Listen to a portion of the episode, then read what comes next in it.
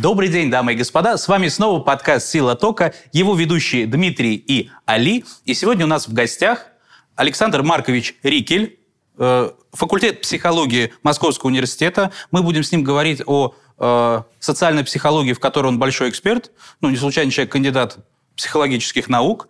Вот. Ну и, наверное, чуть-чуть обсудим, э, как это называется, Дим? Зумерков? Да, да, да, да, да. А до этого кто был? Ты, ты вообще вопросы задаешь. Миллениалы, да? А миллениалы потом. Нет, вот мы с тобой кто? Ну вот это у тебя вопрос, конечно. Это надо спросить специалиста. Я Согласен. Я робот. Ну, это мы всегда подозревали, кто не первый раз выпуск смотрит. А, да. Александр Маркович, ну вот давайте тогда приступим потихонечку э, к нашей основной теме. Во-первых, рада вас приветствовать у нас в гостях. И я вас рад приветствовать.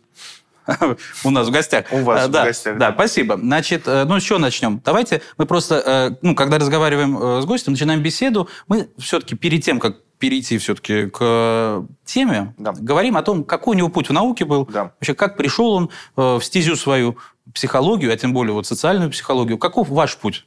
Александр Маркович. Как мне войти? Окей, понятно. Ну что ж, это вы открыли ящик Пандоры. У вас есть часа два-три? Я, в принципе, готов начать. У нас есть монтаж, поэтому начинайте. Понятно, понятно. Ну, слушайте, э, я, э, у меня нет вокруг меня, обычно, знаете, вокруг психологов много психологов, и они, это передается воздушно-капельным путем. Я единственный, э, значит, краснокнижный психолог в семье. И учитывая, я думаю, сейчас многие гуманитарии меня поймут, учитывая, что у меня отец э, и мать физики, значит, вот такое вот пятно и боль э, в семейной репутации, как я, случилось. Ну, просто сразу же стало понятно со школы, что э, технические науки – это не мое, да, просто папа со мной в седьмом классе физикой решил позаниматься, и сразу же стало понятно, что это не очень моя история. Вот. А из гуманитарных, ну, вот как бы мне там журналистика нравилась, например, да, вот, э, но более-менее понятно было, что это такое. А вот что такое психология, не было понятно, и я пошел в десятом классе в школу, в школу юного психолога. Есть такая у нас школа при факультете. Ну и, собственно, уже влюбился в психологию, и дальше уже все, по-моему, было предрешено. Эти рельсы, ты на них встанешь, и с них уже, Дмитрий, ты никуда не свернешь. Это отлично. Но у меня есть к вам вопрос. Собственно, как у физика, к психологу. Давайте, давайте.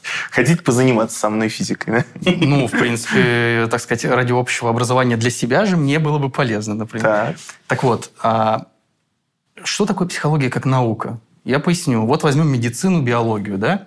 Казалось бы, есть биология, которая теоретическая которая берет мышек и предполагает что-то. Есть экспериментальная, которая мышек режет, да, и ставит эксперимент. А есть медицина, которая как бы биология человеческая применима к лечению тела человеческого же тоже. Спасибо, мне надо, да. Что обстоит вообще с психологией? Потому что многие считают, что это вообще не наука. Да, э, эту боль тоже причиняет психологу каждый практически, когда, как я, мне кажется, только, вот мне кажется, что только, наверное, политологи и политики могут испытать те же ощущения, потому что, по-моему, на кухне после определенной рюмки каждый себя ощущает специалистом в чем? В международных отношениях, да, в психологии, в принципе, тоже.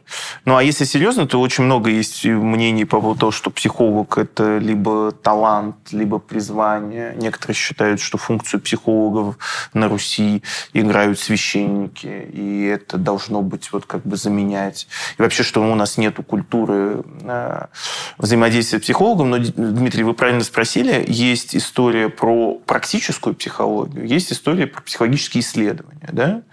И в основном, когда называют такие вещи, в основном, конечно, говорят больше про практическую психологию, потому что, ну, вот оспаривают, насколько психотерапевт а, может быть психотерапевтом, насколько там то, чем занимаются тренеры, там, э, проводя какие-то тренинги, насколько это действительно там научно обосновано. Я считаю, что это абсолютно научно обосновано, если это сделано грамотно. Просто можно быть плохим психотерапевтом, плохим тренером, плохим коучем, но это не значит, э, это абсолютно не отменяет того, что это научно обоснованные методы. А уж то, что касается психологических исследований, то есть э, такое философское течение, называется позитивизм, которое, по сути, обозначает что? Что многие гуманитарные науки должны черпать из естественных наук свою методологию. То есть, когда мы проводим эксперименты, как, и э, создаем э, и исследуем независимое влияние независимой переменной на зависимое. Когда мы проводим опросы и используем статистические пакеты для того, чтобы обрабатывать их результаты, используем статистический инструментарий.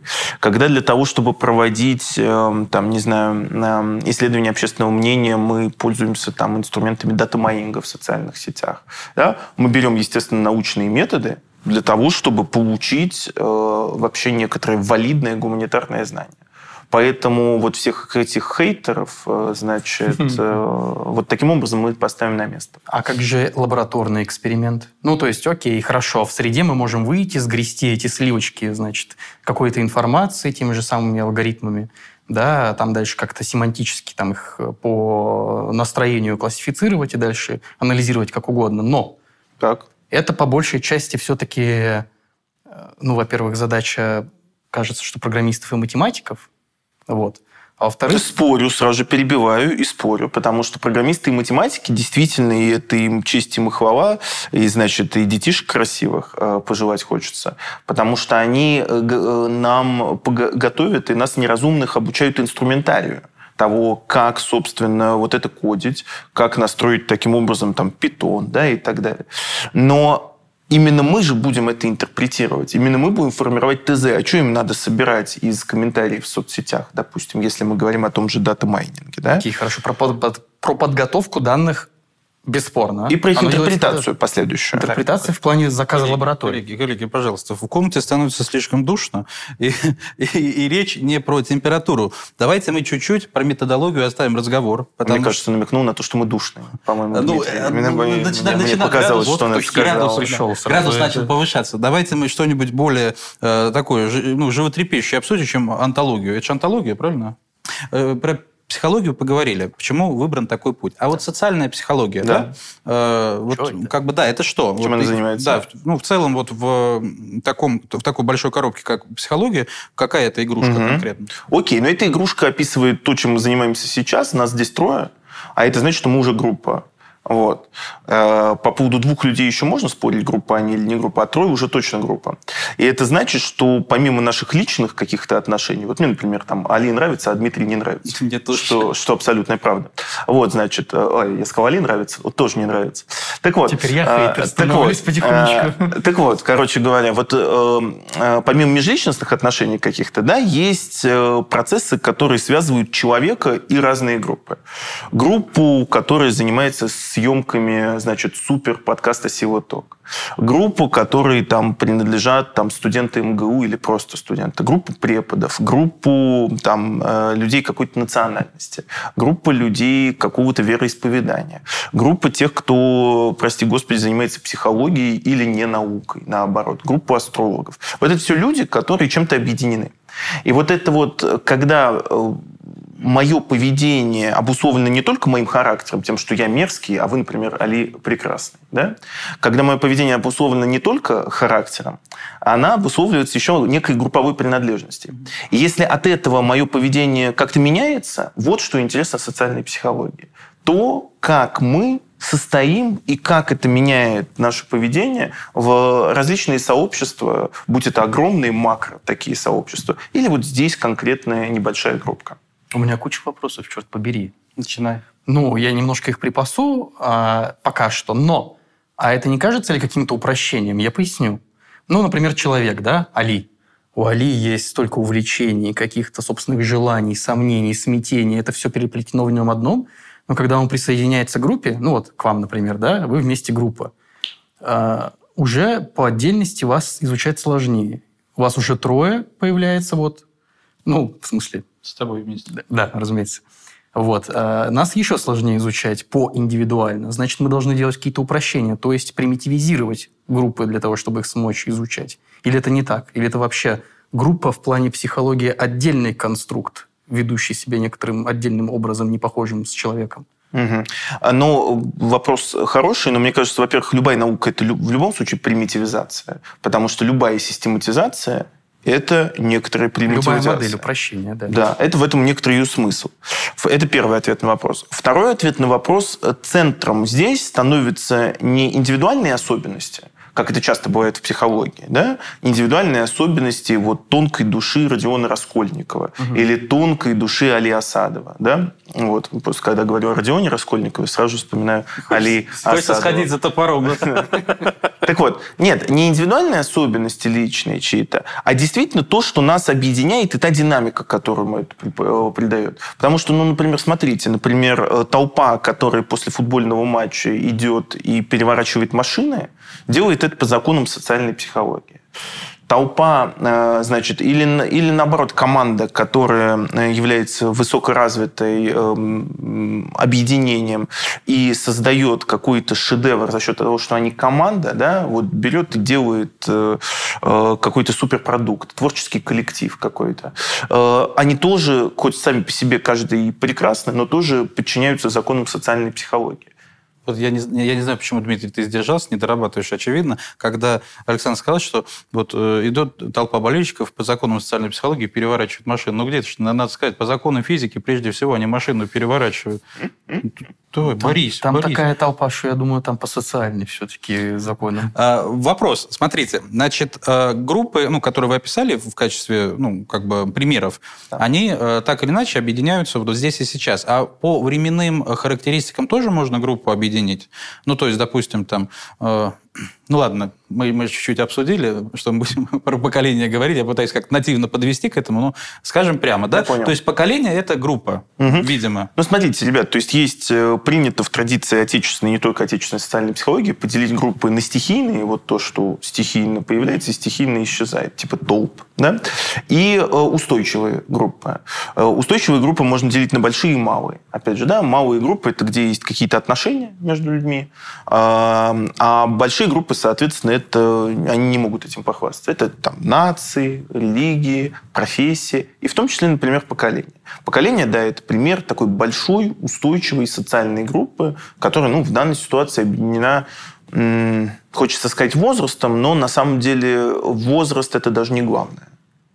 А, э, ну, просто вот поколение можно понимать с позиции, опять же, возрастной психологии, когда можно сказать, ох уж эти там, не знаю, тинейджеры, допустим. Все понятно. Мы говорим человеку 17 лет, и все понятно. Значит, у него там подростковые прыщи, значит, у него там юношеский максимализм, э, значит, у него там, не знаю, какие-то проблемы, связанные с его идентификацией, потому что он думает, куда дальше идти – и это возрастная психология. Или мы скажем, окей, значит, 40 лет мужику, понятно, кризис среднего возраста, значит, э, проблемы такие, связанные с э, там, подступающими какими-то историями там со здоровьем, ну, неважно. Да? Это возрастные вещи. Звучит как подход, которому не следует доверять, если честно. Почему? Ну, смотрите, например, а, неужели проблема самоидентификации может преследовать человека только в какие-то определенные периоды времени, типа 17 лет, а потом повторяться в районе 30-35? Нет, почему ну, нет? во-первых, ну, сразу же... Почему обязательно да? Ну, смотрите, во-первых, сразу же я не специалист по возрастной психологии, но возрастные психологи в развитии, например, ребенка очень четко выделяют кризисы. Как где, что такое кризис? Да, столкновение каких-то его внутренних э, и внешних сил, где ему надо надо определяться и как-то преодолевая этот кризис развиваться. Вот там очень четко... Ребенка. Ну, ребенка, подростка потом, да. Потому что это может быть скоррелировано с развитием нервной системы, например, с ну, а почему социализацией. А почему Тогда нет? это логично, но это обусловлено ну, да. физическим принципом. Мы говорим 18+. Вот, уже не ребенок. Э, безусловно, дальнейшее развитие человека подразумевает все больше и большую вариативность. И э, поэтому, когда мы говорим о именно возрастном развитии, понятное дело, что там может что-то быть, что-то не быть. Но тут мне сложно говорить, потому что ну, это реально возрастные психологи психология это не, Тогда с вашей А с моей стороны поколение это не, не вот эти истории. А поколение с моей стороны это вот то, когда ребята говорят поколение 90-х, например, да, или поколение оттепели, да, или говорят бэби-бумеры, или говорят поколение Серебряного века, или наоборот говорят зумеры, да. Что они этим обозначают? Они обозначают этим людей, которые родились действительно плюс-минус в один и тот же период. И, конечно, действительно, они в целом более-менее одного и того же возраста. Но э, ключевой в данной ситуации истории от них возраст, не это является, а тот культурный контекст, социальный контекст, через который они прошли в том периоде, который вот на английском называется э, formative ages, то есть такие формирующие года. Но в среднем, да, это история про э, тинейджерство то же самое. То есть считается, что вот если в твои э, э, года, когда ты гораздо более, гораздо более чутко воспринимаешь все, что происходит вокруг, готов это впитывать, произошло какое-то яркое событие, то, скорее всего, оно на тебя повлияет больше, чем оно повлияет там, на твою там, бабушку, например. Вот как раз про бабушку у меня и вопрос. Значит, смотрите, я правильно да. понимаю, что Нет. если мы возьмем э, какого-нибудь ребенка, да, ну, вот, и его среду сформируем исключительно из пенсионерок, да. и он будет э, Маугли воспитанный бабушками, угу. то он автоматически не будет поколением зумером, а будет, ну, там, 60 лет назад, он войдет в их э, поколенческую среду. Ну, получается так? Ну, месье знает толк в возвращениях, я так понимаю, вот, значит, и ваши фантазии, Али, по поводу того, что укомплектовать среду исключительно бабушками, они, не знаю, были ли реализованы в истории, но, наверное, вполне очевидно и для вас, и для наших зрителей, что Доля правды-то в этом есть. Потому что эксперименты про... Э, ну, не то, что эксперименты, это бесчеловечно звучит, а вот эти феномены детей Маугли, по сути, это доказывает. Да? Ребенок, социализирующийся среди животных, да, становится похожим на животного. А ребенок, который растет в определенной, очень такой, я бы даже расширил эту историю, очень специфической, закрытой среде, это не обязательно будут бабушки. Например, это может быть, ну, не знаю, военный городок какой-нибудь, где, э, э, значит, совершенно вот другие тренды или вообще как бы тренды остались там, например, э, продиктованные какими-то там профессиональными особенностями вот, военных, э, которые там живут. Или, например, какая-нибудь очень религиозная эм, община, э, религиозная семья. Вот, например, знаете, ведь есть же и в России, и не только в России, например, староверы. Угу. Да? И, ну, я, конечно, не занимался их изучением, но можно предположить, что вот эти все тренды зумеров и так далее им по барабану, потому что контекст малых групп контекст малой группы, в которой они пребывают, превосходит все вот эти макротренды, которые могут быть связаны с поколением. А вот эти этикетки кто клеит? на, на вот эти поколения. Это просто какой-то, значит, сидит психолог, понимаешь, наверное, ему статью написать, и кто метче обзовет эту категорию, то и в народ пошло? А, ну, на самом деле этикеток достаточно много. Может быть. И они разные. Да, ну вот э, я сразу вас прерву, прошу прощения. Вот смотрите, есть э, буквы какие-то, X, Z, э, там, Y, да, да. поколение Z, поколение да. там еще какое-то. А есть какие-то вот, ну, э, ну, словами их называют, да, да. там как, как вы сказали, поколение 90-х, поколение да. зумеров. Не знаю, почему зумеров, наверное, потому что это, да, мы в зуме все сейчас э, занимаемся. Ну, я предполагаю. Вот. Э, как это еще происходит? Это... Понятно. Ну, на самом деле, а как это происходит, когда вы называете какие-то физические, химические и прочие законы, да? Вот, значит, э, Джоуль Мариотта, точнее, их двое, насколько мне рассказывали, да, это почему так произошло с их законом, с, с, с этим законом? Потому что они его открыли. Поэтому человек, который исследует какую-то феномен, он получает, естественно, некое право право что-то назвать. Вот, допустим, эм, покойный, эм, значит, э, известный социолог Левада, он называл, значит, поколение в российской такой традиции. Допустим, перестроечное поколение, поколение застоя, да, поколение нулевых, вот так вот. Это в честь его центра, да, назвали? Э, да, который сейчас признан агентом, как да, мы да, должны да. сказать, в соответствии ну, хорошо. с логикой. Не то, что в честь его назвали, он его, собственно, основал. А. Но это не мешает ему быть великим социологом. И, э, э, и он вот назвал таким образом поколение. Это такое советское название. То, что X, Y, Z, бэйби-бумеры, миллениалы и так далее, это назвали Нейл Уильям Штраус, это американцы, в этом смысле, кстати, сразу же забегая вперед, очень часто те, кто не любит эту теорию, говорят, а что вот мы, значит, копируем чужие названия, у нас же свои березки, у нас все свое, зачем нам нужны вот эти вот, э, вот эти вещи. Э, я в этом смысле не являюсь, являюсь патриотом своей страны, не являюсь э, сторонником, значит, каких-то узких терминов науки, национально специфичных, потому что это очень круто, когда ты общаешься с коллегами, там, психологами, социологами там, из Америки, там, Китая, Германии там, и так далее, и ты говоришь, это поколение X. И они все понимают, о ком идет речь. Другое дело, что это разные поколения X в нашей стране и разные у них. Но всем понятно, что X это вот люди, которые там родились там, в 60-е годы, да, там 70-е. Всем это понятно. Вот, а говоришь, зумеры и поколение Z, это тоже всем понятно, кто такие поколения Z. Это круто. Мир глобальный, наука тоже глобальная, и названия тоже могут быть глобальные. Но специфика, конечно, поколенческих групп своя. А вот сейчас э, какая буква? Э, что такое сейчас? Ну, сейчас, вот смотрите, Али, вам сколько? 55, если я это, правильно Это понимаю, внешне, да? а по паспорту, да, поменьше. Поменьше. Да. Вот. Ну, что, что такое сейчас, какая буква? Ну вот, ну, вот родился сейчас ребенок Так. в 2021 году. Ой, это красивый вопрос. Я Да, понял. Какая буква? Обычно мне его задают, кстати, тревожные люди такие вопросы, потому что они, они, знаете, как слушают мою лекцию. Вот сидишь, и ты расскажешь, вот X, Y, Z, а я смотрю, уже у некоторых такая в глазах почти слезы, потому что я думаю, что дальше все. Вот это на самом деле вы меня опередили. Это следующий мой а вопрос. такие, ну, может, календарь мая читают, я не знаю, и так далее. Вот. Потом обратно. Нет, э, значит, я уж подготовился на такое отвечать. Люди, которые рождаются сейчас, это уже, скорее всего, не поколение Z, потому что формально поколение Z относится с, начиная с 2000 года. Но сразу же, ребят, хочется сказать, я, безусловно, не считаю, что вот там, не знаю, человек родился 31 декабря 99 года и 1 января 2000 года, и это значит между ними пропасть и разные буквы. Понятное дело, что там есть некое, что это очень условная граница. Точно так же, как люди, живущие на границе, например, двух государств, это тоже некая условность, да, определенная отнесенность, такая культурная. Сейчас, э, если вы... У вас есть дети? Официально нет. Так, ну вот ваши все неофициальные дети, я не знаю, когда они, когда они родились, вот, но если вы э, решите в 2021 году завести ребеночка, то он будет поколение альфа. Альфа. Да. В смысле, после... Это какой алфавит вообще-то? Это, Да. ну, э, конечно, белорусский. Нет, я, не про то. Я просто... Я, я, я что хотел сказать? Я хотел сказать, вот, значит, заканчивается вот этот английский алфавит, Z, буква последняя. Да. Нет, в смысле, английский реально закончился? И Да, начался другой? греческий, буква альфа, поколение альфа. Ну, слушайте, А потом русский будет когда-то. Али, я не знаю, это, если серьезно отвечать на этот вопрос, ну, это правда не очень важно. Хоть горшком назови, главное в Не, печени не, создай. я понимаю, просто хочется как бы понять логику.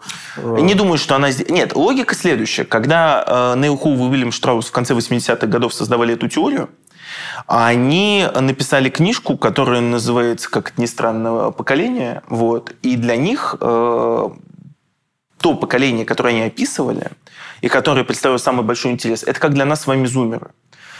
Э, Ну, почему сейчас всем интересны зумеры? Потому что они, самым старшим из них 19-20, они сейчас придут на работу, будут голосовать на выборах, будут покупать товары, там, на них, вот на них нацелен весь интерес. Да? Точно так же для, для Нейла Хоу Уильяма Штрауса было то поколение, которое рождалось тогда, там, которое тогда входило вот в свои вот законные права. И они назвали это поколение поколением X метафорически, как X из математики, Дмитрий, неизвестное. Да? Вот неизвестное поколение. В этом была метафора. Вот. Дальше уже не знаю, что произошло с ними, ребят. Мне кажется, что дальше у них просто фантазия отказала, и это уже пошло X, Y, Z. А почему альф? Почему бэйби-бумеры до иксов тоже понятно, да? В странах Европы и э, Соединенных Штатах Америки на эти годы пришелся бэйби-бум послевоенный, да? Вот, поэтому бэйби-бумеры это в, в- в России такие, ну не только в России, это дети войны, и это, понятное дело, что логично был вот этим периодом. До этого поколение называло, они назвали Silent Generation, молчаливое поколение, потому что это поколение э, в Америке Великой депрессии, да? Э, в Европе тоже достаточно тяжелых времен, но, в принципе, в Советском Союзе тоже время было непростое. Поэтому они называли это молчаливым поколением. Но все эти названия, они американские по своей сути. Да? Вот. А вот X, Y, Z уже как бы такое немножечко международная история, уже за ним не прячется какого-то конкретного наполнения. Ну, Y еще называют вот Y, мы с вами, я так понимаю, все трое, э, несмотря на то, что, ну, я, наверное, вас постарше, но все равно все трое мы миллениалы. И это является игреками. Это равно, это одно и то же. Игреки, они же миллениалы. Это люди условно 84-2000 года рождения. Да? Вот. Э, Потом Z, а потом альфа. А что будет дальше, я не знаю, но это, не, в принципе, абсолютно не важно. Я, как исследователь, исхожу не из того, как забавные вот эти буковки, а из того, что скрывается за ними. Какое что, наполнение. что скрывается-то все-таки? Давайте отбросим буквы. Это все такое. Прикрепим лейблы 1, 2, 3. Будет Что скрывается-то? звуками сейчас изъясняться. Между прочим, звук не эквивалентен буквы. Так что это как бы язык не равен письменному речи. Это правда. Это Э, правда. Так Так просто предыдущий подкаст с филологом снимал, меня не взял, и теперь вот умный сидит. А, понятно. Ну, так это, Стонкс. Так эм, о чем бишь мы в чем все-таки разница? Где кроется вот эта вот грань разделяющая для ученого уже? Ну, очень простая такая схемка, пирамидка такая. На первом уровне у нас идет культурный, социальный, экономический, политический, технологический контекст, который создает вокруг нас такую атмосферу. Например? Ну, например, то, что, значит, э, была Великая Отечественная война. Или, например, то, что было эм, э, изобретено, вот буквально вчера мы говорили об этом как раз с коллегой по поводу э, такого феномена, как целое поколение, которое там в, Америке, кстати, больше фанатело от э, культуры хиппи и вообще стало хиппи. И мысль совершенно для меня не очевидная, потому что я этим никогда не занимался, а оказалось любопытная мысль, что во многом всю историю про хиппи и э, сексуальную революцию, которая была на Западе и проникала потом в разные другие там страны, это во многом э, э заложило э, появление э, контрацепции как такого таблеток, как а, некоторой такой понятно. массовой э, истории. И это являлось одним из предикторов да, сексуальной революции. Вот, пожалуйста, появление контрацепции. Появился инструмент снятия ответственности, да. и все, что ей регламентировалось, сразу Ну, пропало. и люди на, на, на, начали на расслабоне, как говорят, великий значит, мир, мир всего. Вот. Э, и, э, или, например, появление интернета. Ну, что там, простите за банальность, да, очевидно, что поколение Z еще иногда называют цифровыми аборигенами, а, на Западе, ну, такой прямая калька, не очень красивая, да, а всех остальных называют цифровыми мигрантами, что тоже немножко обидно, но, тем не менее, в принципе, отражает реальность, потому что мы с вами еще э, бегали без телефонов, значит, э, по, по двору, а э, некоторые уже не бегают. Да? Вот. Что это? Это культурный технологический контекст. Или, например, что вот поколение, которое родилось при перестройке, поколение, которое родилось в 90-е, или которое условно родилось во времена такой ну, как принято ее называть, стабильности. Да? Вот, пожалуйста, тебе политический э, контекст. Да? Э, это ты понимаешь только спустя время, потому что степень вот воздействия, она бывает разной. Ну, или вот, например, поколение, которое вот э, Али сказал. Если, э, ну, вот что мы сейчас, например, на студентов смотрим.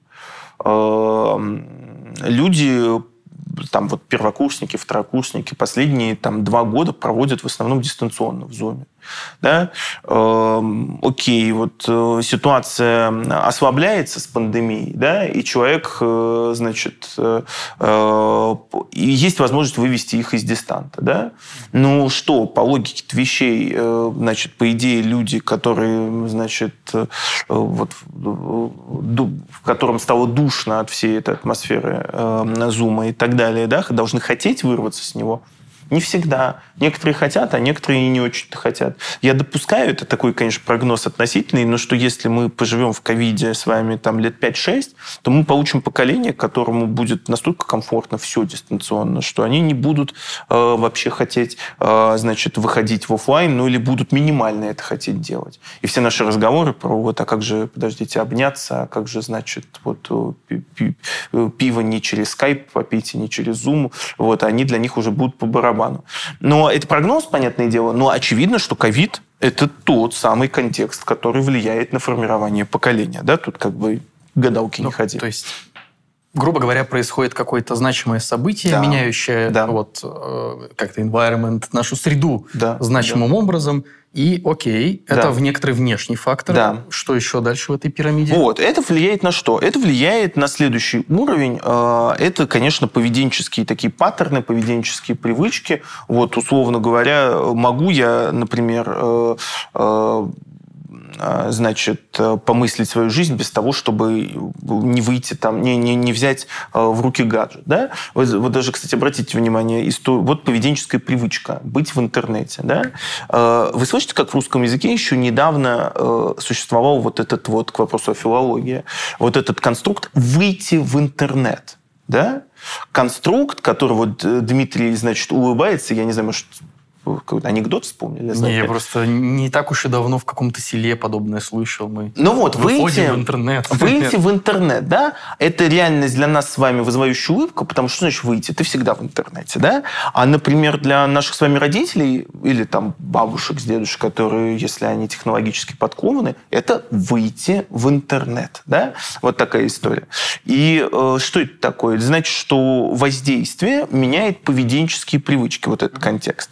Вместе с этим в паре находятся ценности. Вот это уже более подлинно такая совсем психологическая история, да, которые у меня могут отличаться от моего отца и матери в их же там, там в их же возрасте, в, точнее, простите, в то время, в, в то время, когда они были в моем возрасте. И от бабушек дедушек, когда они были в моем возрасте. От ценностей независимы. Ну, то есть похоже на то, что изменение паттернов поведения автоматически меняет и ценность. Я думаю, что Именно здесь, такой Дим, э, взаимная рецепрокная взаимосвязь.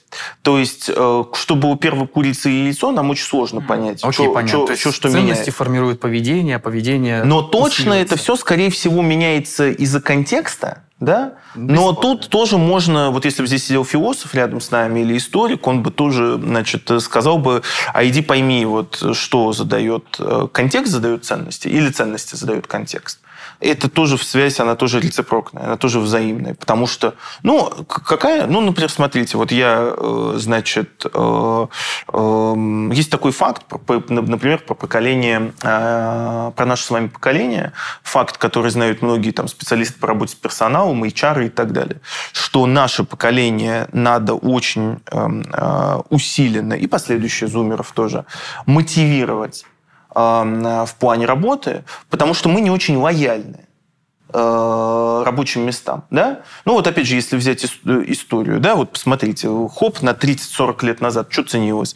Э, э, Сколько лет я проработал на одном месте? А да? работящийся на одном месте, ударник, да, да, ударник труда, вот, в общем, сколько лет я в этой школе, больнице и так далее проработал, сколько лет я на этом заводе Сколько проработал. лет в этой больнице лежал? Ну, вот, Али, видите, у вас сво- свои какие-то воспоминания. Не обязательно ими делиться, да, значит. Ну, неважно. Так вот, значит, э, вот это ценилось, да? Почему? Потому что э, они были такие верные и лояльные этому заводу, школе, там, э, э, больнице. Один вариант объяснения. Моя внутренняя лояльность, да? Мне, я прикипел, я хочу служить вот этому месту. А, пожалуйста, вот вам альтернативная гипотеза. Да просто рынок труда был настолько в Вариантов тяжелом нет. состоянии, да, что я э, цепляюсь за ту работу, на которой я есть, и вот за нее держусь. Вот что из них одно, что обусловило что? Вот Сначала, вроде, с одной стороны, недостаток рабочих мест обуславливает мою лояльность. А потом что? А потом у меня, может быть, формируется некая привычка, что скакать по рабочим местам не надо. И это уже становится моей ценностью. И эта ценность создает контекст. Потому что э, еще несколько десятилетий назад на психфаке, вот если посмотреть, старые учебники по организационной психологии, как учили? Говорит, ну, не несколько десятилетий, ну, лет 20 назад. Смотришь резюме соискателя. Если он чаще, чем, три, э, чем раз в три года, я не знаю, откуда эта волшебная цифра, три года, ча- ну, чаще, чем раз в три года меняет работу, ну, скорее всего, что-то не так с ним, какая-то вот червоточинка, гнильца есть, да? У меня ответ есть, почему три года, как у юриста. Просто три года – это срок исковой давности. Поэтому... А я думал, вы как романтик, Али, скажете, потому что нас Бегбедер научил, что любовь живет три года. Вот, но... Это тоже связано. Любовь Ну, живет нет. три года, потому что... иск- Нет, вы не романтик, просто вы юрист. Так вот, поэтому у вас такого ответа не существует. Но, короче, да, вот что что определяет? Контекст сначала создает ценности, а потом мы сами формируем вот эти поведенческие паттерны и уже смотрим. Я вот, Дим, например, как ваш отец, я вам буду говорить, а что ты скачешь с места на место? Да, вот выбрал себе стезю, иди по ней, да? Но я А, же меняю работай. компанию, а не стезю, собственно. Ну, зумеры и стезю-то могут менять. А, вот это это вот да. история, и не только зумеры, и игреки меняют. Ценности, значит, формируют, ну, в общем, среду и среда Да, ценностей. свой культурного контекста, поведенческих привычек, ценностей, э, это все и есть то, что, собственно, задает понятие поколения. Дает уже особенности Вот некоторые. ну, у меня вопрос. Ну, посмотрите, вот у нас же э, люди, они, э, ну, вот, в зависимости от той социальной роли, да, или там той группы, где они находятся, они же ведут себя по-разному. Э, даже вот нормальный человек, вот ну, в жизни, ну, как бухгалтер, ну, там 55 ему, да, Нормальный допустим. человек, да. Да, вот он заходит, заходит в интернет, выходит, выходит в интернет, Да. И там может вообще преобразиться, там будет... э, с- Секси какие- Буйвол. Какие-то Ну, у вас свои какие-то эти образы. Значит, э, мне, мне представляет человек, который в комментариях, вот есть такие люди, ну, гадости какие-то пишут, ругаются прям матом, прям капсом, ну, что-то происходит у человека в голове. Вот. Да. А, ну, а в разном контексте человек по-разному себя ведет. А как мы можем говорить о том, что вот вся эта, как бы, всех этих людей вместе собрать, и нет, они себя ведут все примерно однообразно? Очень хороший, на самом деле, Али, вопрос. Слава богу, все люди разные, во-первых. Во-вторых, слава богу, каждый из нас пони- должен понимать правила игры, и если назвался грузным, полезай в кузов, да, значит, веди себя по правилам того сообщества, в, которых ты, в котором ты находишься. Но весь вопрос в том, что э, тут, опять же, уже возрастная психология немножечко подступает. Весь вопрос в том, к чему ты привык и что тебе комфортно, что тебе нравится. Э, ты можешь какие угодно, значит, э, писать гадости в интернете э, или не писать гадости, да, ну, мне кажется, я не, этот пример мне не очень понятен, потому что я не очень понимаю, как это связано с поколениями, да мне кажется, писать гадости или говорить гадости может любой человек в зависимости от характера. Согласен. А если не было интернета, то ты мог подойти, значит, к э, тетушке за соседним столом и сказать, смотрите, а вон, посмотри на нее, что она такая-то, да? Э, сплетни, какой-то вот такой буллинг, там, не знаю, что угодно, да, был всегда. Единственное, что она, э, интернет подарил нам всем иллюзию недосягаемости, значит, условной анонимности и условной безнаказанности. Ну, эту завесу очень активно в Инстаграме развивает э, а, один из руководителей одного из регионов Российской Федерации. Ну, так что мы с этим боремся, с этой недоступностью в интернете. Ну да, конечно, извиниться всегда полезно. Вот. Э, так, э, Нет, ну просто это не имеет отношения к поколенческим чертам. Другое дело, что я могу пытаться быть, э, эм, уж как хотите, так называть, молодиться, да, быть на волне с молодым поколением, заимствовать их поведенческие привычки. В принципе, быть своим среди чужих в том плане, что, ну мы же знаем вот этот феномен, когда человек как будто не из своего поколения. Э, Причем это может быть в обе стороны. Вот вы посмотрите, например, на какого-нибудь преподавателя своего и думаешь, окей, да он же как будто он же общается со мной на одном языке, он понимает эти тренды, да, он э, живет ими, да, и ты думаешь, окей, это вот как будто человек не из своего поколения. Или в другую сторону смотришь на какого-нибудь молодого человека и думаешь, ему надо было родиться лет 30-40 назад с его там взглядами и так далее.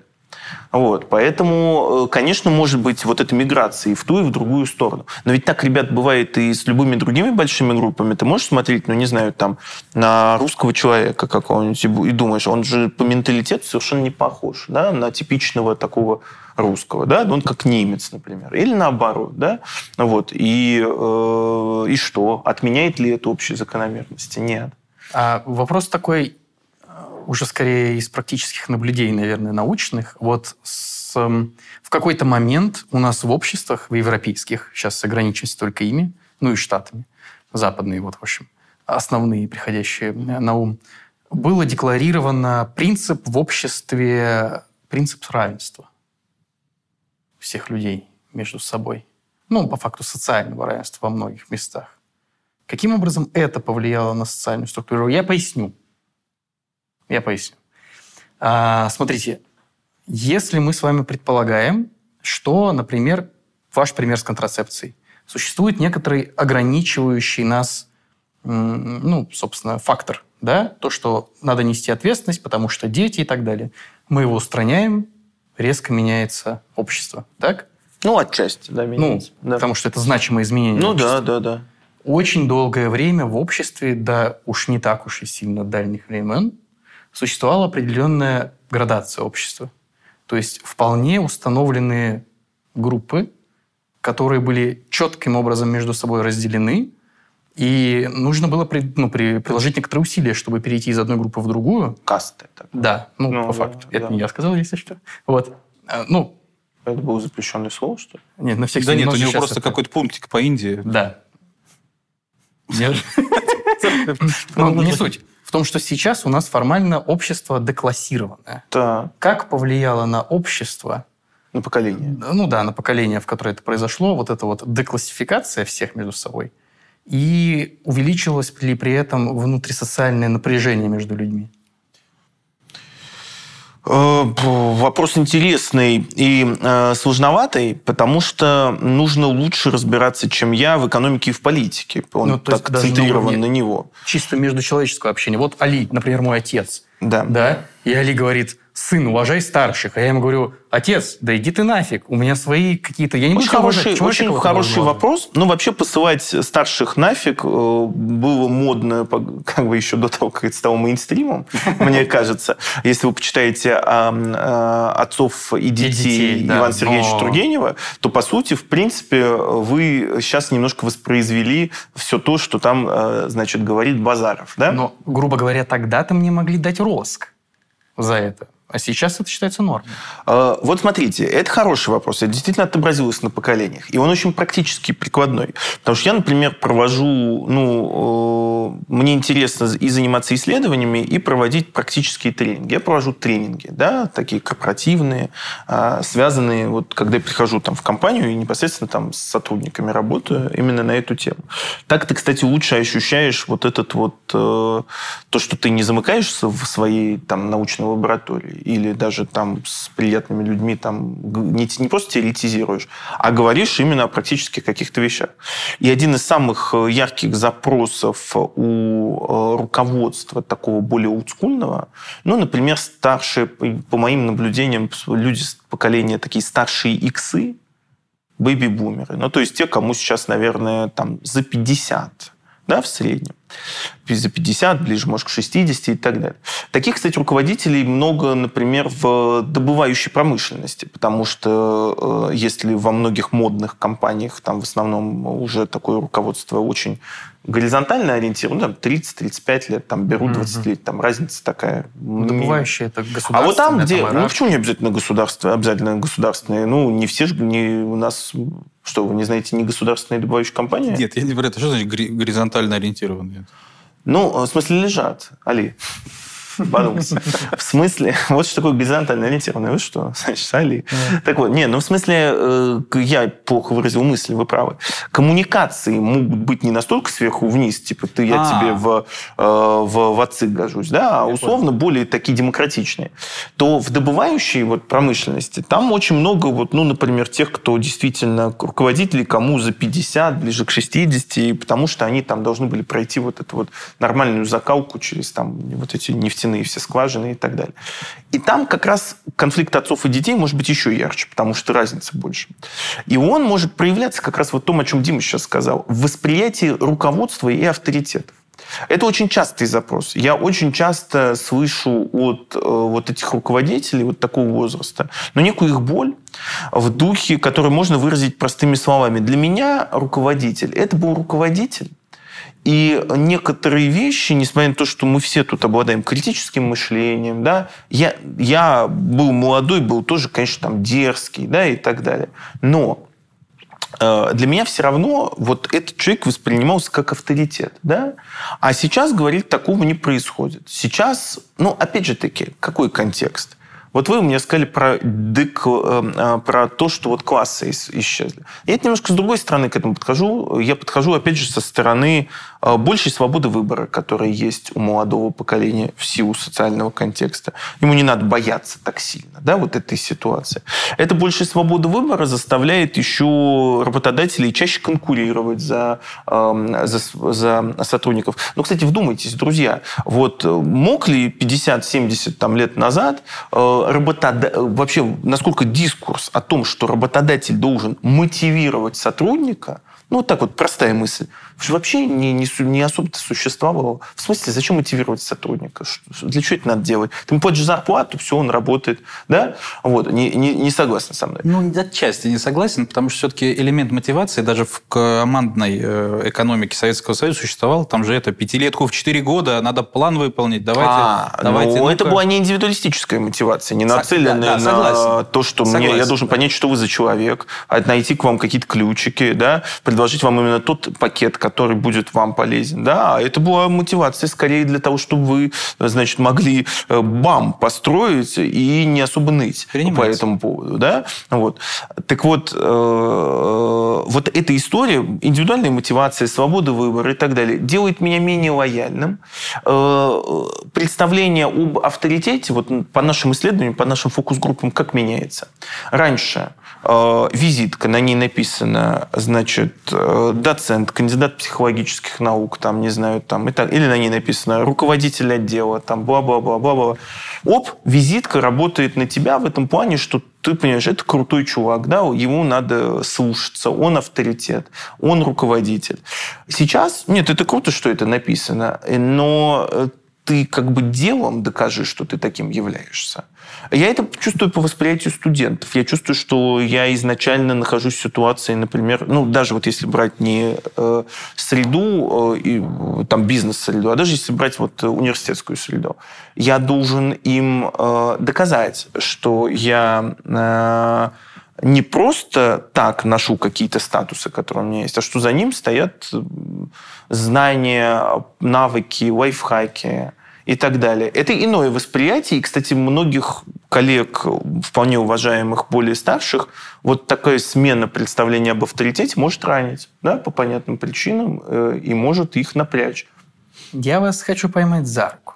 Это отличные примеры, абсолютно корректные? Кто? но они кто? очень однобокие, как мне кажется. Возможно. Смотрите, это работает, если мы говорим про бизнес, про то, что можно сделать руками. Вы требуете от меня предъявить мои скиллы, чтобы я сделал что-то, да, да и подтвердил свою квалификацию. Да. Хорошо, я да. сделаю. Но когда мы говорим про культуру, ну, например, то есть мы возьмем громкие слова и скажем честь, достоинство, долг, да, например, любовь, да. Сейчас многие слова из, ну, вот из этих, например, честь, достоинство, да, они как минимум вообще исчезли из, из лексикона по большей части. Они очень мало ценятся. Они просто не имеют определения, потому что для того, чтобы иметь для них определение, у вас должен иметься идеал. Идеал, как только вы его разрушаете, как раз-таки вы увеличиваете свою свободу выбора, у вас пропадает честь и достоинство, у вас меняется, собственно, то самое поведение. Поэтому в плане формального предъявления своих скиллов, да, я вам могу доказать то, что, например, я хороший специалист. Как я вам могу продемонстрировать честь и достоинство в обществе, где это не ценится? Это же различие Как называется явно. этот, э, значит, мерзкий э, журналистский прием, которым вы сейчас воспользовались? Я все это время какой? пытался... Нет, никаких приемов, никаких... Значит, абсолютно... как говорил Дмитрий Анатольевич Медведев, э, чушь, компот и какие-то бумажки. Значит, нет, нет, я вам даже приду... Возьмем ну, компот. офицера российской армии император. Подождите, давайте... И вот это вполне свой... явный, явный идеал. Вы уже свой вопрос задали. Давайте я теперь буду на него отвечать. Значит, почему я говорю компот? Так. Потому что, значит, что вы туда намешали? Вы намешали туда вот как бы на языке логики, с вами попробую поговорить. Так. Логические предпосылки, которые как бы не проверены, на мой взгляд. А, утверждение, что честь и достоинство сейчас потеряли какой-то смысл, нуждается в каком-то доказательстве, да? Хорошо. Тут же я а после этого вы следующий вы говорите, а, подождите, а после этого вы сразу же говорите, и как в этом мире, где нету чести и достоинства, значит, можно э, вообще вот э, говорить о проверке каких-то скиллов. Я себя в этот момент ощущаю э, на дебатах предвыборных, значит, потому что вот исходит, вот докажи мне это. Сначала давайте определимся. Во-первых, честь и достоинство все-таки, наверное, относятся к тем категориям, которые нуждаются в дефиниции для того, чтобы, ну, простите мне, занудство научное, но они нуждаются в дефиниции, потому что, когда вы говорите, что их нет, значит, надо сначала определиться, чего нет. Потому что я вам на это могу... Иначе наш разговор будет непродуктивен. Потому что я вам на это могу сказать, ну, как это Просто, нету, есть... например, любой, любой идеал является сдерживающим фактором, который определяет ориентир. Окей? Ну, я давно не здесь. Не, не, не, нет, ну, не рассчитываю. Не, не понимаю. Ну, то есть, если мы говорим, что это хороший человек, я плохой человек, так ну, решило общество, в котором мы живем, да. да? И вот, например, ну вот, вы молодой человек, которому надо решить, и вы думаете, Спасибо, что молодой. блин, да. хочу быть хорошим человеком, поэтому да. я буду, как Али, пытаться да. быть на него похожим в чем-то. Да, я уже да? давно так решил. И не да. на меня пытаться похожим. Это правда, да. Как только вы в новом поколении, да, которое отрицает, собственно говоря, идеалы авторитет, предыдущего. идеалы ага. предыдущего, вы говорите, Мне пофигу, что тот, что этот. Я сам что-нибудь А, придумал. А я наконец-то понял, о чем речь. Я понял, о чем речь. Мы когда говорим про честь и достоинство, и Мы про это мы говорим... опыт, по факту, Точнее, стоп, мы коллеги. когда говорим про авторитеты, я действительно говорил про авторитеты с позиции того, как здесь и сейчас вза- во взаимодействии их заслужить, а мы говорим про то, кто, кого, плакат кого мы вешаем Ну на да, стену. про идеал, про идеал. Про идеал. Вот, про- вот о чем вопрос. Да, да, да. То есть вешаем мы туда Пушкина, вешаем мы туда Цоя или вешаем мы туда, я не знаю, кого, э, Даню Милохина, прости господи. Ну, нормально. Значит, О, боже мой. вот. Но я не знаю, кто-нибудь распечатывает Даню Милохина, вешает на уверен. стену. Толкунки бьют наверняка. Да, возможно. Вот о чем вопрос. И в чем тогда их, окей, и в чем вопрос касательно именно этих идеалов, что они меняются, правильно, да? А вопрос в чем? А, в том, что идеалы становятся не все больше, да, в обществе не монолитными, какими-то единичными, условно говоря, вот Пушкин, наше солнце, а у нас там целый набор. Да. Мы увеличиваем набор, у нас дробится, соответственно, Да. общество, больше-больше разных групп. Окей, смотрите, Дим, очень хороший вопрос. Смотрите, э, мы фиксируем по разным исследованиям, значит, вот это представление даже уже не только об авторитетах, а назовем так, о кумирах, да, некоторых, образцах для подражания, референтных лицах. Вот на языке социальной психологии, наверное, самый уместный термин – это референтная группа или референтное лицо. Тот, на кого я хочу быть похож. Да? И э, в связи с действительно с растущим плюрализмом да, всего, э, видоизменяются у молодого поколения вот это понятие э, образца, кумира, референтного лица. Потому что если, э, я уж не знаю, какое поколение приводите вы в пример, когда вы говорите про Пушкина, но если, например, э, предыдущее поколение могло, там, не знаю, фанатеть, допустим, от Цоя, например, да, возьмем так, э, этот, э, как, как в качестве примера, да, а кто-то там э, от Битлз, например, да, кумиры эпохи, то сейчас плюрализм действительно делает очень простую вещь. Ценность каждого отдельного снижается, начинается узкая специализация. Вот возьмем мир блогеров, допустим. По исследованиям, которые вот и социологи сейчас проводят, и мы тоже в ряде фокус-групп это под- под- подтвердили, нету такого, что я хочу быть как этот тиктокер или я хочу быть как этот блогер. Есть такого, что вот в этом конкретном узкой некой специализации он мне нравится, он меня устраивает, я хочу быть вот в этом, допустим, на него похожим. Но, э, э, допустим, в чем-то другом я буду слушать другого, потому что я вокруг себя создаю большое количество людей, на которых я могу быть подписан, на которых, которых я могу хотеть походить на них и так далее. Вот эта история даже из моего детства, когда на э, стенах висели, значит, там, не знаю, э, там группа Backstreet Boys у кого-то, не у меня. Нет. Но у кого-то там висело или кто-то еще, и это значит, вот они, те ребята, которые я хочу быть целиком как они. Вот эта история уходит в прошлое. Наверное, это даже, кстати, оценочное суждение не так плохо. А значит ли это, что поколения со временем меньше друг друга понимают? Поясню. Раз у нас разные ориентиры, мы говорим буквально на разных языках. Значит, мы меньше друг друга понимаем, больше изолированы, и, ну, собственно, например, это ведет к тотальному одиночеству в ощущении. Ну, вот молодые люди говорят, что мы чувствуем себя очень одиноко постоянно. Вот по степени драматизации вам надо что-то на телеканале РЕН-ТВ вести, как мне кажется. Вот, э, значит, э, э, где уместны слова «тотальное одиночество», значит, «крах идеалов». и- Не, ну как факт. И Меньше честь и пары достоинство. начинают образовывать. Не, если серьезно, то смотрите, в законы социальной психологии все-таки смешиваются с законами возрастной.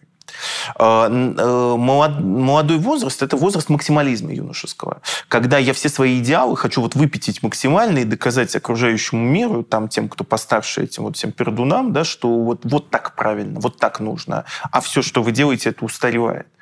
Э, возраст со временем взросления, старения, извините за такой печальный термин, человек начинает лучше понимать своих родителей, человек начинает лучше понимать в общем и целом, да, за какими-то исключениями. Лучше понимать, значит, почему они так себя вели.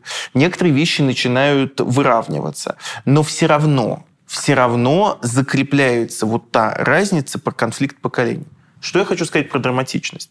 Э, Известная американская исследовательница Маргарет Мид она говорила о том, вот это такой сейчас я гуманитариев не удивлю, это известный факт, да, вот, но тем не менее не могу не сказать, о том, что мы, существует условно там в истории человечества три типа культур.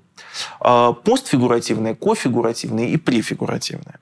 В постфигуративной культуре а, а, дети учатся у родителей. И это единственный, эм, значит, и это существовало столетиями и тысячелетиями. Если вы, Дмитрий, хороший сын своего отца, то вы переняли у него, переняли у него по максимуму как технологий каких-то, так и ценностей. И вот вы знаете, что такое хорошо, что такое плохо, потому что вас так научил отец, и это не устаревает. Из-за ускорения прогресса, а, наверное, не надо никого убеждать, что прогресс ускоряется технологически, из-за насыщение событиями вот как бы большего, все больше в единицу времени, что-то начинает устаревать. И получается, что кофигуративная культура – это когда не только дети, э, дети учатся у родителей, но и родители учатся у детей. Вы когда учите свою, там, своих пожилых родственников каким-то технологиям, да, тому, как позвонить по вайберу, прости господи, своей там э, родственнику, куда-то, да, а, это и есть пример, пример кофигуративной культуры. Так вот, э, в кофигуративной культуре знания быстро устаревают. А, точнее, знания ну, устаревают, и уже дети тоже учат родителей. Есть такой постапокалиптический сценарий, префигуративной культуры, который как бы вроде как не наступил пока еще. Когда знания будут устаревать настолько быстро, да, и становятся настолько неактуальны, что основная линия обучения будет обучение э, э, детьми родителей. Вот. И э, вот э, к вопросу о конфликте поколений, который усиливается. Усиливается не столько конфликт поколений, я думаю, усиливается вот это вот различие между поколениями из-за вот этого контекста. И получается, что э, я э, уже не просто своих родителей хуже понимаю, да, я могу, например, хуже понимать э, людей, у которых э, разница в возрасте 10 лет со мной. Да, там, 15 лет, да, то есть еще не поколение, да, потому что у них совершенно другой контекст, да. А, я не уверен, что я, если бы я, например, сильно не вникал, я не уверен, что я буду хорошо понимать шутки, а, контекст существования вот там, того, в чем варятся, например, первокурсники. Да? Почему? Хотя они еще не так далеки от меня по возрасту, но если бы я не молодился и не скачал себе ТикТок, то, наверное, э, и не подписался бы на канал Сила Тока, то, наверное, я бы меньше понимал, соответственно, вот этот вот контекст. Потому что это ускоряется. А в зависимости от того, насколько средовое воздействие э, сильное, да, сильно отличается от поколения к поколению, вот этот конфликт отцов и детей, он усиливается? Или вот, э, ну, я объясню свой вопрос. Э, то есть мы же говорили о том, что это из, из, из некоторых пирамид складывается, да, вот из, ну, из нескольких элементов. Да. Вот один из элементов – это среда. Да, да? конечно, вот, важнейший. Да, ну вот получается, что, допустим, ну, условно говоря, там, те, кому сейчас 20, да. и те, кому сейчас 40, да. Э, находились в настолько разных э, условиях. Да, условиях, что э, они как бы, ну, по объективным причинам друг друга понимают ну, с определенным, с определенным короче, условием. А если мы говорим про, э, скажем так, ну, понятно, что это, наверное, будет какая-то такая мы будем размышлять, а что бы было бы, если бы, но вот в традиционном обществе, где нет такого разрыва между вот этим контекстом да. внешним, там конфликт отцов и детей, ну вот Будет этот меньше вот... намного. И так и есть, потому именно в традиционных обществах так и происходит. А, ровно по той причине, что вы э, поедете в какую-нибудь среднеазиатскую, достаточно изолированную от городских трендов среду, и вы увидите, как устои передаются из поколения в поколение, и как, э, если тебя не... Там, какой там вот поколение Y, например, поколение Z э, по всему миру позже выходит замуж и позже женится, позже рожает детей. Этот тренд по всему миру России в этом смысле в том же ключе, эм, э, ну, как уж хотите, развивается, не развивается, там э, в том же ключе э, движется.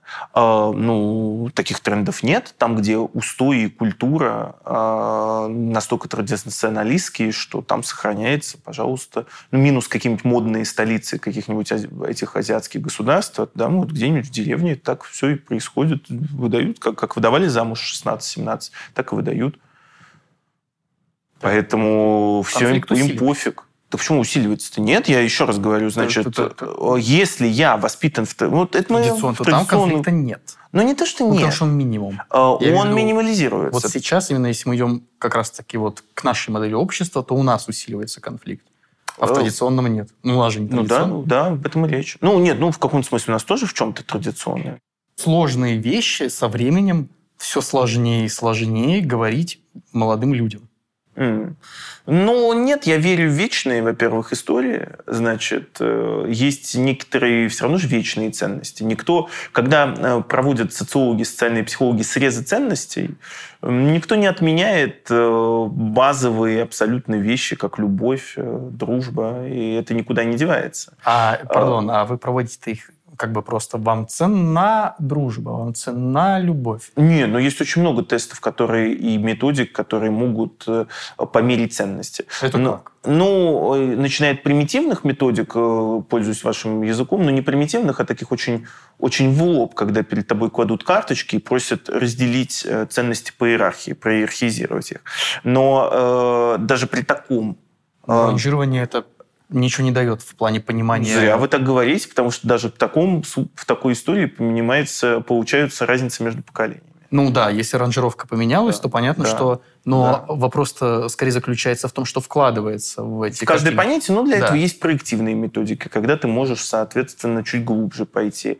Ты можешь, соответственно, зарисовать какую-то ситуацию, попытаться ее проинтерпретировать. Да? А, Вот э, молодой человек, э, значит, э, 28 лет, э, который, значит, живет с родителями, встречается при этом с, соответственно, с девушками, там, он э, работает, большую часть свободного времени при этом он все равно посвящает каким-то там развлечениям, иногда дополнительному образованию. В принципе, он не собирается э, жениться, э, пока в ближайшее время заводить семью, еще рано. И э, на самом деле он не считает, что это вот карьера, которую он сейчас выстраивает, что это его какая-то вот прямая линия, потому что он пробует себя, пытается найти, э, самоопределиться. Да? Вот, э, и хочет прийти к максимально осознанному выбору. Э, вот выскажите, Дмитрий, свое отношение э, к такому э, психологическому портрету, который я нарисовал. И вы высказываете свое, значит, э, значит, Али высказывает свое, ваша мама или там бабушка высказывает свое, и это дает некоторую такую проективную картинку, да, допустим. Я вам просто пример привел, Ну, да, по- понимаю, такого да. сценария поколенческого, да, например, По ответам вы распространенного. как бы смотрите... Ну, допу- нет, это методик может быть много, да, достаточно. Вот. Я вам привел пример такой методики в лоб, там методика Шварца там, по распределению ценностей. А вот вам пример такой, э, социологи бы назвали это виньеткой, то есть такой зарисовкой, с которой вам нужно кейс такой, к которому вам нужно как-то отнестись. Ну вот, пожалуйста, вам действительно вот другой пример. Но только вот смотрите, видите, без всегда в деталях. Вы же правы, да? Вы правильно абсолютно говорите. Одно дело показать, на каком месте у тебя любовь, а другое дело рассказать вообще свое отношение, допустим, я не знаю, к харасменту, да, как к явлению такому, э, которое связано там с отношениями мужчины и женщины. Вот. И э, любовь все поставят на первое место, а когда ты начнешь выяснять, а что за этим кроется, да, Ну, Там что угодно. там что угодно. И, например, вот мы получили, допустим, про ту же самую любовь, мне кажется, очень любопытные результаты. Они, кстати, со- со- сообразуются с тем, что американцы в свое время получили на эту же тему. Что там? Э, Ну, допустим, про то, что молодое поколение, условно те же зумеры, гораздо более прагматичны в э, подходят к выбору романтических отношений. Там Чуть-чуть, если раскрыть. что Ну вот, например, смотрите, вот мы придумали, моя, значит, э, студентка, выпускница Аня Милюхина, э, она придумала, значит, такую схему исследования, очень простую. Когда тебе просто нужно было вот э, рассказать про разные свои романтические отношения. Ну вот просто. Вот почти, почти тебя не ограничивая, да? Интервьюер тебя почти не ограничивал. И мы брали людей разных поколений для этого. И, э, а потом мы делали, ну вот все, на мой взгляд, все гениально и просто. Э, Мы проводили то, что ну, психологи, лингвисты называют контент-анализ, содержания, да, текста. Угу. По разным категориям мы текст распределяли, и мы просто смотрели. Люди разных поколений, Разные. они рас, рассказывают про свои романтические отношения, какие слова вообще употребляют, угу. как они их кодируют. И мы получили любопытный момент. Э, все поколения, и не было различий по количеству условно эмоциональных категорий, романтических категорий, то есть какие-то категории, связанные с любовью, влюбленностью, значит, э, бабочками в животе. Ну, есть же такая категория. Какие-то сложные метафоры, видимо, Не, ну просто вот все романтизированные категории, там отличий не было. А вот если говорить о прагматической категории, категории выгоды, рациональности, то молодое поколение, которое, казалось бы, в юном возрасте должно быть, наоборот, более романтично, казалось бы, оно было гораздо более прагматично. То есть э, выгода я не, имею, не обязательно имею в виду мне с ним хорошо, потому что он платит за меня в ресторане. Да? Не обязательно так, хотя это, конечно, тоже подпадает под прагматическую историю. А вот э, я с ним или с ней э, могу развиваться, он дает мне или она там какой-то ресурс для того-то.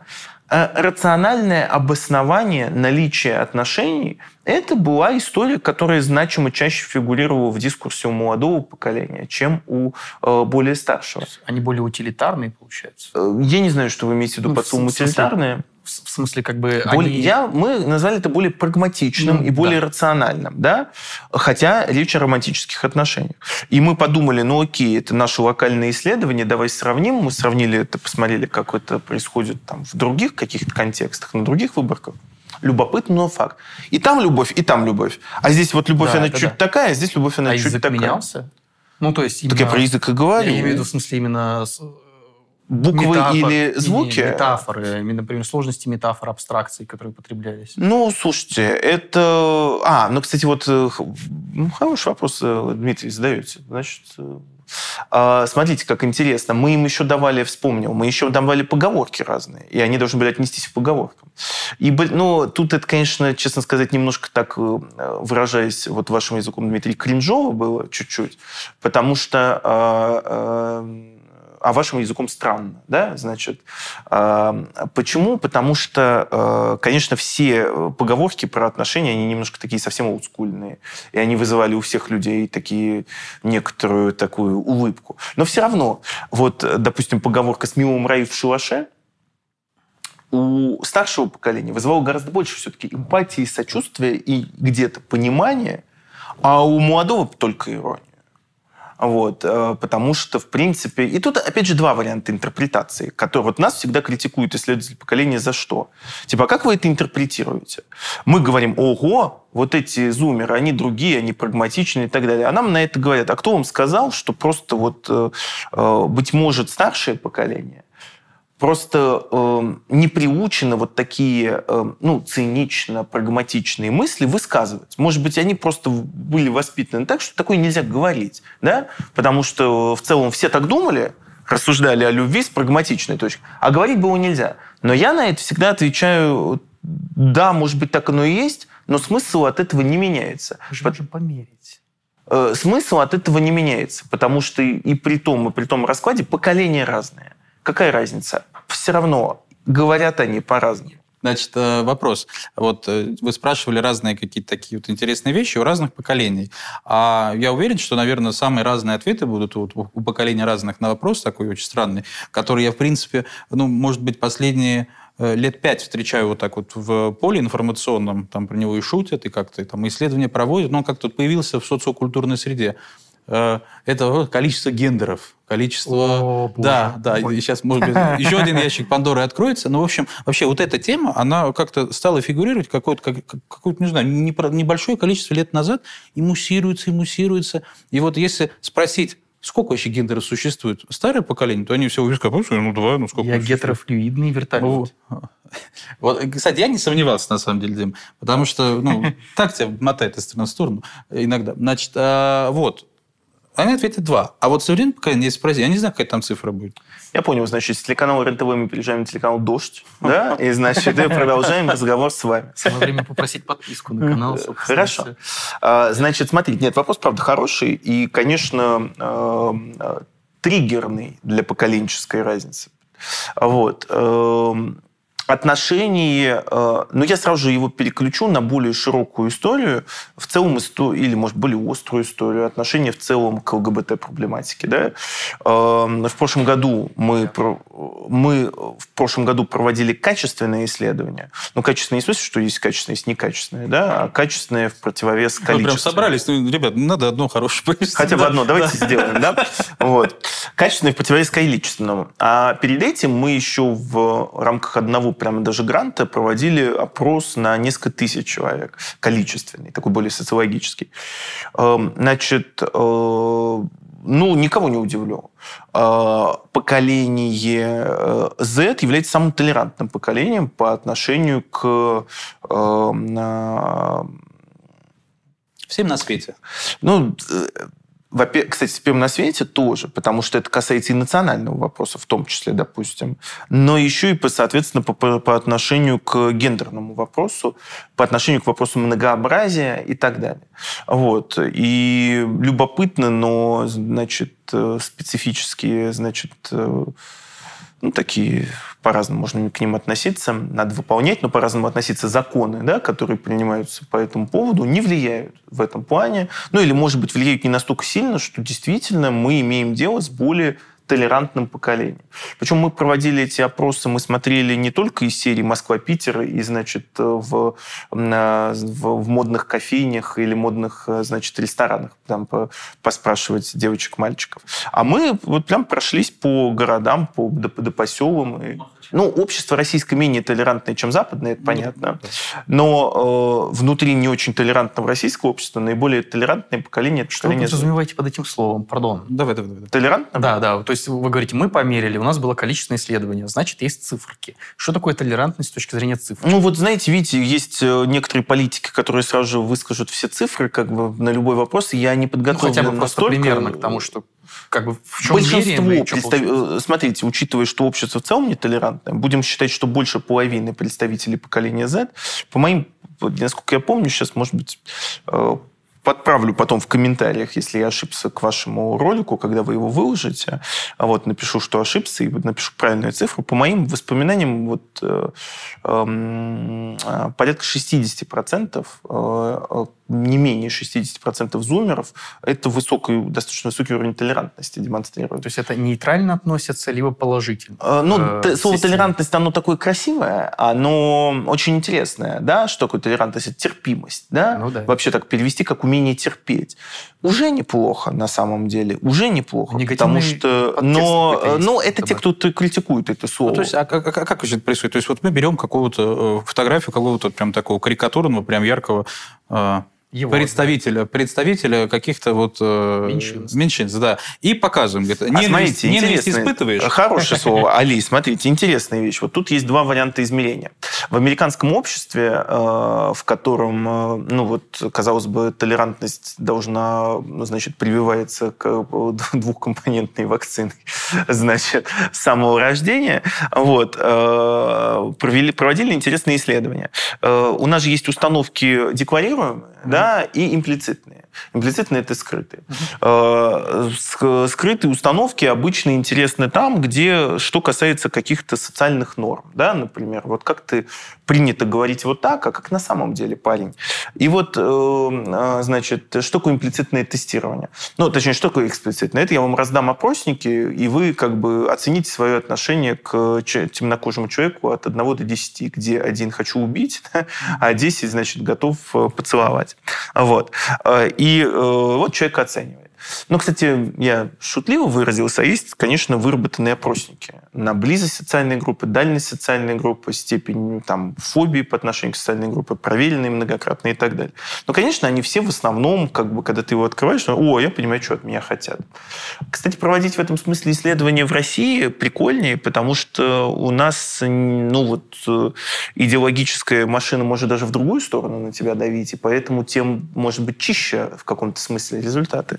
Но все равно спорный тезис. Вот у меня контактная группа, у меня, например, принято говорить, что, э, что это нормально быть толерантным там, к ЛГБТ. И я вот перед своей контактной группой хочу выпендриться, да, и вот так вот отвечаю. Это, конечно, всюду социальные установки давят. Получить правду сложно. Поэтому есть, например, имплицитное тестирование. Что это такое? Вот Али мне подсказал эту историю. Э, в Гарварде, в конце 90-х годов была защищена первая диссертация по имплицитному тестированию. Это тестирование, которое пытается проникнуть на уровень твоих бессознательных ассоциаций. Они взяли людей, которые... Э, в чем, в чем оно заключается? Значит, тебе показывают фотографии разные, да? и ты должен... Твоя задача на максимальной скорости их сортировать. Э, и, значит, если ты будешь это делать не быстро, ты не пройдешь тест. Да? Задача делать это максимально быстро. И вот тебе показывают, например, какие-то универсальные стимулы. Говорят, вот показывают тебе там, значит, э, гаустук. И спрашивают, что там, гаустук или там, не знаю, или крест. Это быстрый гаустук. Вот показывают тебе али, это там мужчина и женщина, это быстро мужчина, да? Вот. Показывают тебе там, не знаю, кроссовки. Это что? Показывают тебе слово война. Война это хорошо или плохо? Быстро. Плохо, mm-hmm. да? Какие-то универсальные стимулы. А потом одновременно в их начинают тебе подмечать подмешивать еще фотографии, которые тебе надо как-то классифицировать. Вот это там, не знаю, показывают пару. Она гетеросексуальная или гомосексуальная? Это гетеросексуальная. А вот это гетеросексуальная или гомосексуальная? Гомосексуальная. Вот. А дальше тебе начинают усложнять эту историю, и тебе показывают, например, э, э, гетеросексуальную пару, э, и написано, вот это гетеросексуальная пара или гомосексуальная, а рядом с этим еще слова. Это хорошо или плохо? Так, секундочку, подождите, я ничего не понимаю. Вот, э, в смысле, вот пока фотографию, там мужчина и женщина, написано, это гетеросексуальная пара или нет? Ну, ну надо быть кем, ну, чтобы не понять. Ну, а, понятно, да, это такой первый раунд. А во втором раунде тебе э, смысл в чем, Али? Я сори, никого не хотел запутать. В чем смысл? Тебе определяют стимул, ну, например, гомосексуальную пару. И э, если ты нажмешь на левую клавишу, то ты выбираешь гомосексуальная пара или и дальше, и, и дальше слово, что это хорошо. А справа гетеросексуальная пара, или это плохо. И, угу. и под, в чем имплицитность? Имплицитность то, что если ты до этого э, ответил, что тебе, в принципе, нормально относишься гет, э, к гомосексуальным парам, нормально, угу. то э, вот тебя спросили, ты нормально к ним относишься? Ты гомофоб? Ты говоришь, нет, я не гомофоб. Да? А потом тебе это показывают, и тебе нужно на скорость реагировать. У тебя рядом встречают, тебе образ показали. И если тебе все-таки от этого образа, например, противно, неприятно, а ты до этого это скрыл, то когда ты рядом видишь слова «гомосексуальная пара» и «хорошо», то э, имплицитные тесты доказывают, что на уровне э, своей реакции ты не сможешь так быстро это отклассифицировать. Класс. Особенно если не текстом, а на уровне цветов, все, типа красный, все, зеленый. Вот в чем фишка. Я и, понял, что такое имплицитность. И крутость в этой методике в том, что из тех 100%, которые э, не гомофобы, угу. сказали, мы не гомофобы, так, так, так. Э, выявляется где-то чуть ли не половина с имплицитными установками все-таки предубеждения, потому что я, например, не гомофоб, но, например, смотрю на гомосексуальную пару, фу. Вот. И я не могу быстро нажать на кнопку, где это хорошо. Или я искусственно пытаюсь обмануть систему, и все равно скорость моей реакции, она показывает, Заметно, что я что, обманываю да. эту угу, систему. Понял, да? понял. Вот это к вопросу об имплицитности. И она есть у всех. Это у всех поколений будет. Хорошо, у меня тогда вопрос. Э, Александр Иванович, а вы расист? Нет. Вот теперь смотри, что такое имплицитность? Объясняю тебе. Теперь вспоминаем, какой пример приводился относительно того шкалы, показываю фотографию афроамериканца, и что ты хочешь сделать. Значит, какое, какая была графа номер 0, 1? Убить. Убить. Убить. А на, на номер 10 что было? Поцеловать. Как ты считаешь, равноценны ли графы от, от 0 до 5 и от 5 до 10? Понимаешь? какая-то. В смысле? Честно. Нет, смотри. Я... Самое негативное, что ты можешь сделать, это убить человека. Нет, а самое позитивное? Поцеловать. Поцеловать. Всего лишь. Понимаешь? То есть неравноценно. А что для вас получается... самое позитивное ли? Нет, я считаю, что надо как бы или отражать. В данном Давайте, случае, если, скажите, убить если здесь, если а убить, вас что если здесь убить, то здесь родить должно быть. Ну, получается, завести родить семью. Афро... А ну, кстати, смотрите, вот ну, интересно. Родить. Вот смотрите, кстати, есть тест, а, который как раз и называется «Шкала социальной дистанции Багардуса». Ну, это ее автор Багардус. И он э, предложил в середине еще 20 века вот эту шкалу, по которой э, мерить степень близости или неблизости э, с той любой социальной группы. Геи, евреи, там, не знаю, любой дискриминируемой социальной группы. И э, что они получили? Вот там как раз простая последовательность. Ты готов жить в одном городе с представителем этой группы? А готов, соответственно, если он будет твоим соседом А, по лестнице. ближе, ближе. А в работе готов? Ну, то есть это вот лесенка такая. И финальной историей э, было даже не, не, не родить, а финальная история, а готов ли ты, вот это тонко, выдать свою дочь? Ну, как бы он тогда не было ге- вот истории про геев такой, поэтому как бы тут выдать Ну, дочь замуж за только- гея, поэтому только это дочь, странно. да. Поэтому то- только дочь, да.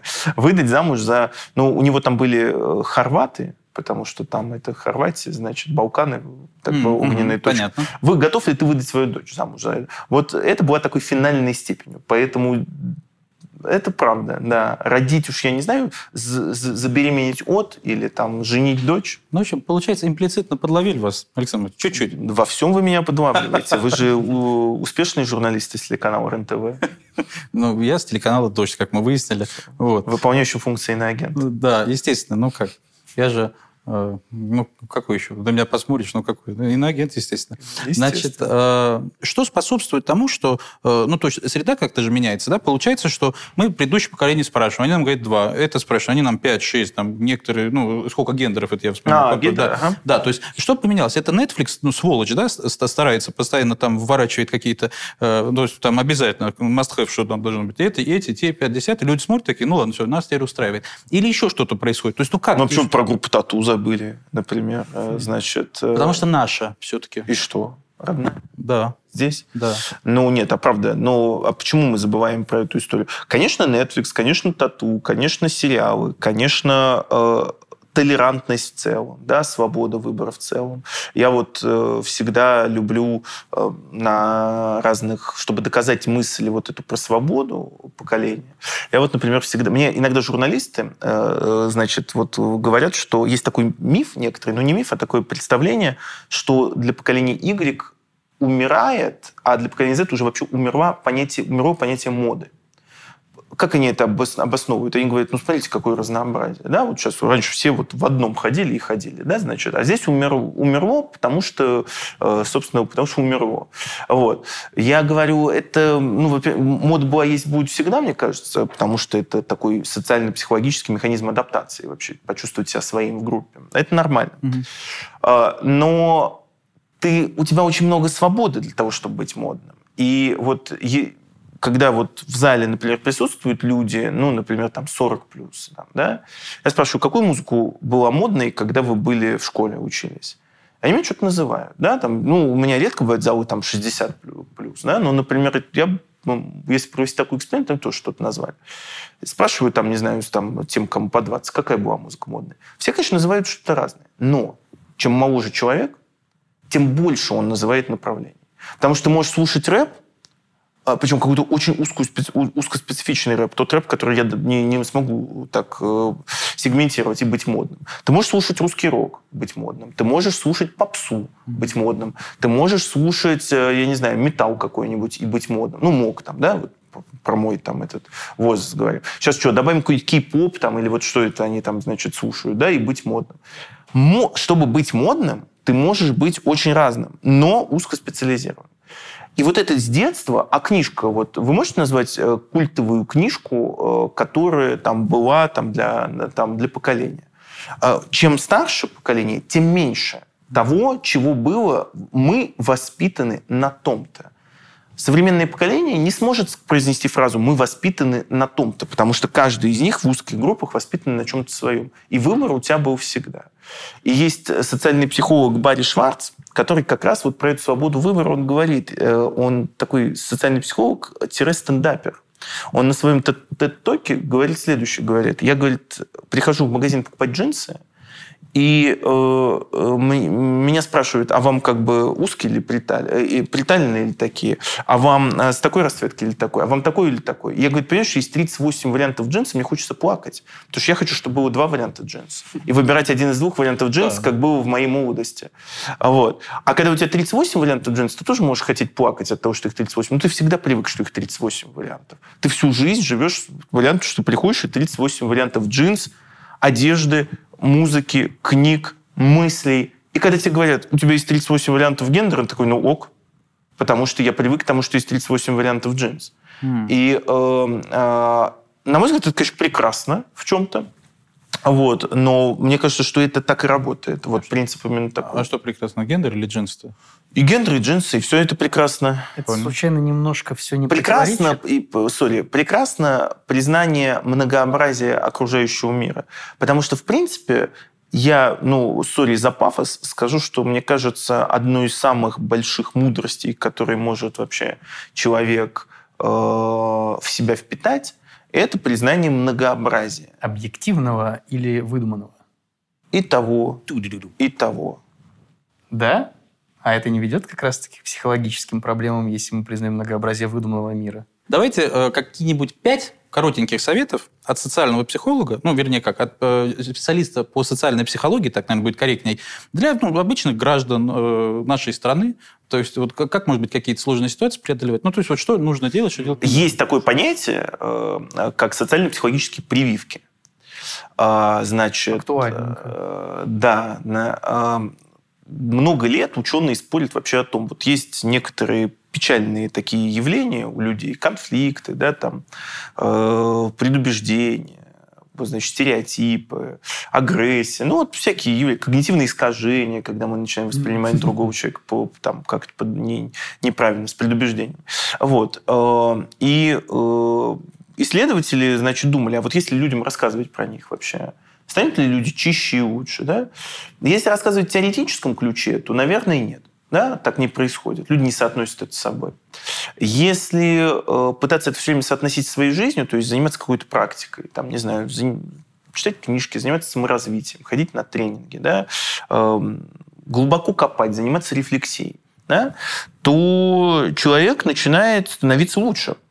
И на самом деле есть очень простой путь э, к тому, чтобы сделать этот мир лучше, это вот как бы анализировать себя, да, заниматься самопознанием.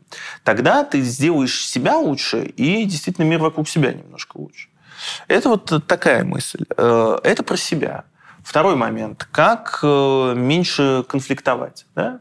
Но на, э, со всеми. Не, не обязательно там с, обязательно с другим поколением. Хотя это касается и, других Мгм. поколений в том числе. Самый банальный, но при этом самый правильный э, совет – это действительно пытаться понять другого человека. Это не розовые сопли размазывать, да, из серии «вот я хочу тебя понять». Это циничный способ. Это способ, который э, выгодный, потому что когда ты начнешь пытаться менять другого человека рядом с собой, пытаться его переломить, да, воспитать, сделать каким-то другим, да, э, это бумеранг, который к тебе вернется. Это не- тлетворное, неправильное понимание силы, силы характера, силы власти и так далее. Когда ты пытаешься понять другого человека, для некоторых вот из э, людей, с которыми я разговариваю, значит прогибаться. Да? Вот я как бы адаптируюсь, пытаюсь там прогнуться. Нет, это значит, что ты его понимаешь, и ты становишься более сильным в взаимоотношениях с ним. Ты знаешь его сильные и слабые стороны, ты знаешь какие-то его ценностные парадигмы, ты знаешь вот его привычки, ты будешь с ним более эффективен в отношениях. Понимая себя и понимая другого человека, ты э, экономишь э, свои нервные клетки, э, становишься эффективнее и в конечном счете становишься мудрее. Вот э, самое э, лучшее это вот и, и наконец третье это то, что я уже сказал.